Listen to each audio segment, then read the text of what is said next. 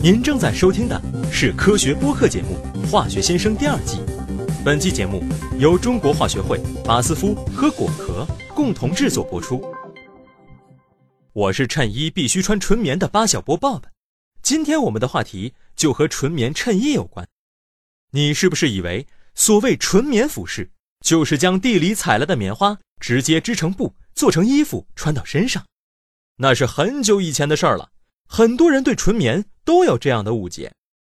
由于棉纤维优越的吸湿和溶胀性能，棉纺织品具有非常高的舒适性。然而，与合成纤维纺织品相比，棉纺织品又有易起皱以及在湿处理条件下因溶胀而严重缩水的缺点。在五十年代，尼龙和涤纶等合成纤维相继进入人们的生活。合成纤维的服装洗后具有快干和基本平整的免烫特点，但吸水性和穿着舒适性远不如棉纺织品。随着人们生活水平不断提高，不仅要求纺织品尺寸和形态稳定，而且要求穿着舒适且防皱，这就需要纺织专业领域的后整理或化学整理技术来帮忙啦。目前市场上的免烫衬衫主要使用纤维交联剂进行后整理。以提高其产品的防皱防缩效果。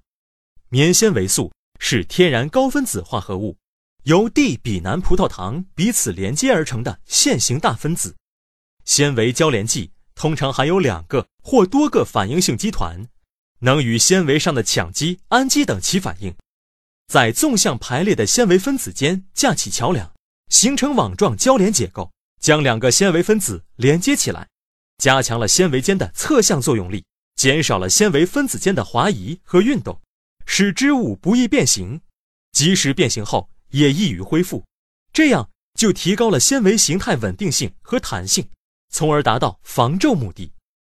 如果从抗皱整理第一个专利发表算起，研究人员已经为了使您穿得更加舒适自如，探索了九十年了。期间，随着精细化工产品不断研发，纺织品的后整理试剂技术和工艺。都不断发展。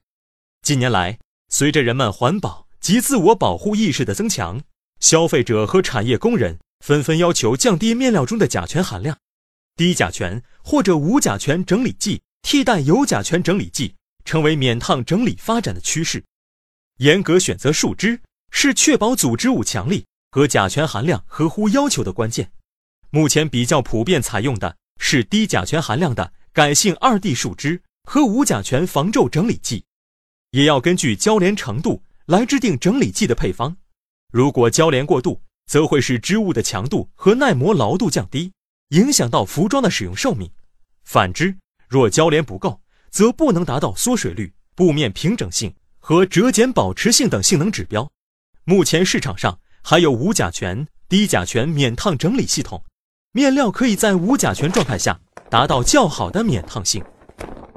随着现代生活节奏的不断加快，人们每天都在匆匆忙忙之中度过，每天仔细熨烫和打理衣物便成为奢望。还好，免烫衬衣解放了我们，服装将向更舒适、多重功能及回归自然的方向发展。服装面料的研发也将不断追求穿着的舒适性、风格的时尚性和需求的功能性。免烫整理技术将向更高级别发展。也将融入更多的其他整理技术，如抗菌整理、易去污整理、抗紫外线整理等。今天的我们已经在享受免烫衬衣带来的便利与快捷，未来的我们又会将什么穿在身上呢？今天就聊到这里，我得去收拾我的免烫衬衣了。我是巴小波 Bob，我们下期化学先生再见。您在日常生活中遇到过哪些化学问题？欢迎向化学先生提问，你可以关注中国化学会、巴斯夫或果科的官微并留言，或发邮件至 social media at bassf com。